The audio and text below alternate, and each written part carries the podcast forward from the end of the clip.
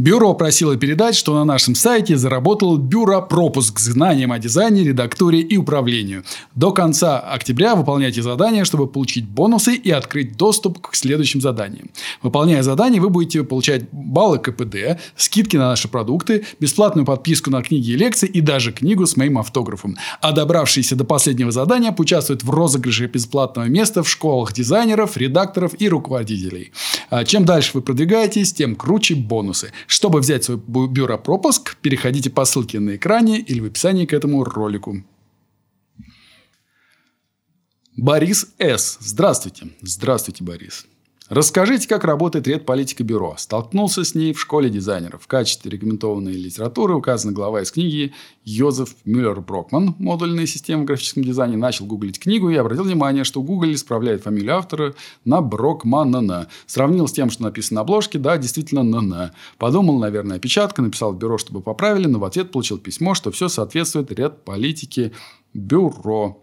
А, все абсолютно так и есть. Я, наверное, немножко старею, потому что у меня, в принципе, все меньше и меньше желания объяснять почему то или иное правило у нас находится в ряд политики бюро. А вот. И, собственно, когда меня кто-то об этом спросил, я просто сказал, типа, некогда объяснять, просто посмотри в русско-немецком словаре два слова. Слово «человек» и слово «доберман». Из него, по идее, все должно быть сразу ясно. Потому что что я имел в виду? В немецком языке слово «маннана» пишется с двумя «н». И, соответственно, вспоминаем все фамилии, с каких пор, которые оканчиваются на «ман», с каких пор мы их пишем в э, русском языке с одной «н». Никогда такого не было. И вот опять. Слово «доберман» тоже, оно, собственно, в немецком тоже на основе того же всего слова «человек». Э, вот, соответственно, мы не пишем там 2N на конце. Соответственно, почему так э, сделали, не знаю, там в студии Лебедева или где-то еще те люди, которые переводили немецкую простую фамилию на русский язык, зачем они написали там 2N, это вопрос к ним, а не к нам. А по поводу редполитики и как раз более, э, если вам нужно э, подробное объяснение, тут наш технический директор задал вопрос ваш, э, э, обратился с этим вопросом в чат ГПТ. А вот что он ответил. Значит, запрос. Кратко объясни студенту, почему в бюро Горбунова пишут Брокман с одной буквой «Н». Отвечает искусственный интеллект – в бюро Горбунова используется орфографическое правило, известное как правило одного «н». Это правило гласит, что в словах, оканчивающихся на «ман» или «мен», образованных от имен собственных, при привишется одна буква «н». Это правило применяется для сохранения исторической формы слова и соответствует правилам русского языка. Слово «брокман» является фамилией, происходит от немецкой фамилии Брокманана. А, в русском языке такие имена обычно транскрибируются с учетом правил одного «н». Таким образом, чтобы соблюсти правила русского языка и сохранить фамильную форму слова «Брокман». В бюро Горбунова пишут это слово с одной буквой «Н». Аминь. Как и Бирман, кстати. Я понятия не имею, существует ли правило одного «Н» или это какая-то выдумка чата ГПТ, но звучит очень убедительно. Я тут согласен с каждой строчкой. Антон Малышев. Можно ли упростить инфографику о трансферных движениях в футбольных лигах? Хочется как будто избавиться от запутанности. Антон еще как хочется. Это прямо не, типа, не инфографика, а полная какашка, где здесь сделали все максимально неправильно, максимально в противоречии с принципами э, информационного дизайна и хорошего представления информации.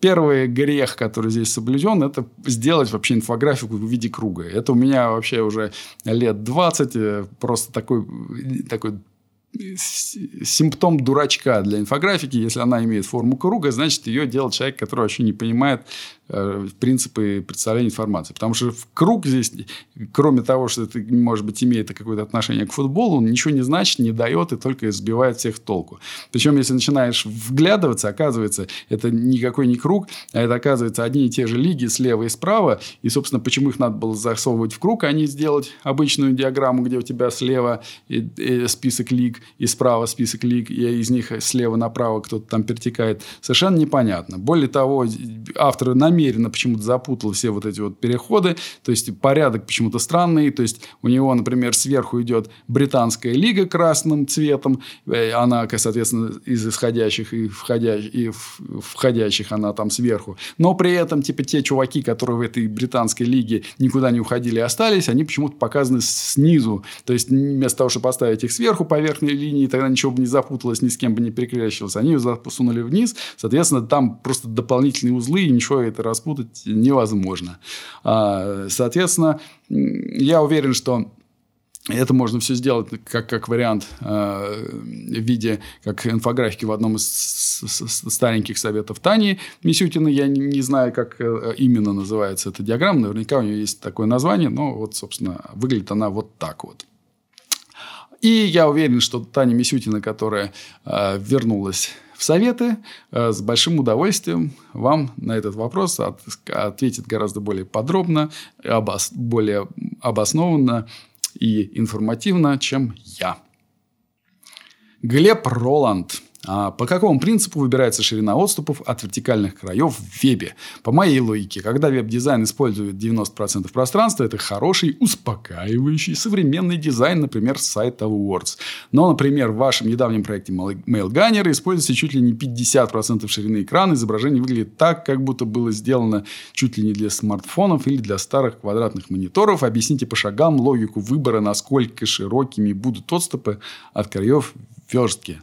А, Глеб, а, мы всегда всю жизнь топили, конечно же, за резиновый дизайн. Вот, и это означает, что если у вас есть окно какое-то, человек вправе управлять его размерами. И, конечно же, соответственно, если он хочет смотреть в окне побольше, разумно площадь этого окна использовать. Но дальше есть, конечно же, миллион э, нюансов и, конечно же, миллион э, способов решить, решать, как это делать.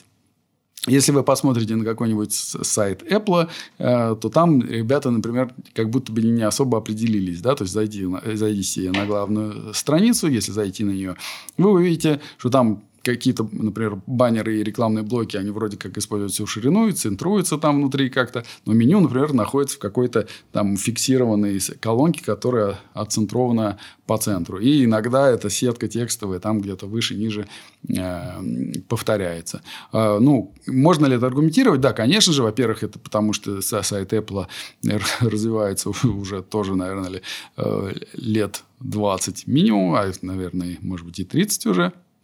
Вот, соответственно, есть какие-то унаследованные вещи. Вот. Но, как, как, как минимум, есть понятное объяснение, что текст э, если мы его наберем на экране, если у него есть фиксированный размер, да, если мы его начнем растягивать на все окно, то слов в строке может оказаться а, слишком много а, или, может быть, даже слишком мало.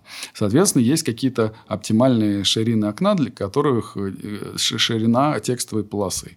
Вот, соответственно, для текстового именно колонки, да, которая может находиться и в центре окна, или как на нашем сайте она обычно смещена к левому, к левому полю. А, у нас есть некий гайдлайн, примерно это типа две трети экрана, там, от 60 до 70 процентов. Но все равно этого мало, да, то есть мы при этом стараемся ограничивать и ширину максимальную для текста. Причем, если взять, например, сайт бюро, там есть даже два а, для экрана а, компьютерного, есть целых два брейкпоинта, да, то есть есть от, так сказать, мобильной версии до лаптопной версии, то есть типа сравнительно узкое окно. Там одно максимальное значение для сетки. И дальше, если мы его прерываем, ну, в смысле переходим через него, то включается из лаптопной так называемая у нас десктопная версия, когда мы используем больше пространства, но даже в этом случае у сайта есть ограничение по ширине максимальное. С чем это связано? Именно с тем, что у нас сайт довольно текстовый, и нам нужно э, каким-то образом разрешить это противоречие между э, желанием сделать картинки, например, побольше, и желанием, соответственно, ограничить э, текстовую колонку. Но это вот э, наш подход. Что касается сайта Mailgunner, то, конечно же, здесь лучше предоставить микрофон дизайнерам, которые вы делали во главе с директором Мишей Нозиком. Вот. Но, насколько я знаю, там принципиальное было условие, что сайт должен быть сделан на тильде, соответственно, там использовались еще и какие-то технические применялись ограничения, которые есть э, в, в Тиле. И там выбрана, видимо, какая-то ширина, которая а, подходит для максимального количества случаев.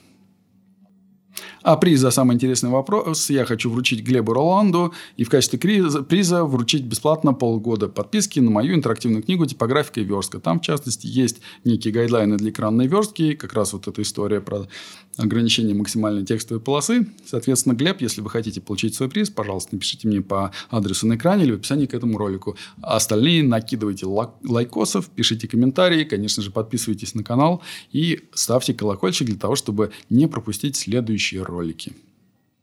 Что кто-то решит, что дело, речь идет не о студии, а о какой-то стратосфере, в которую там кто-то улетел в 2008 году. И HR-щики ее в гробу видали, а уж тем более директора, э, вот, которые что-то понимают в инфографике. Ни, ни одного человека в бюро за многие годы по резюме не пригласил.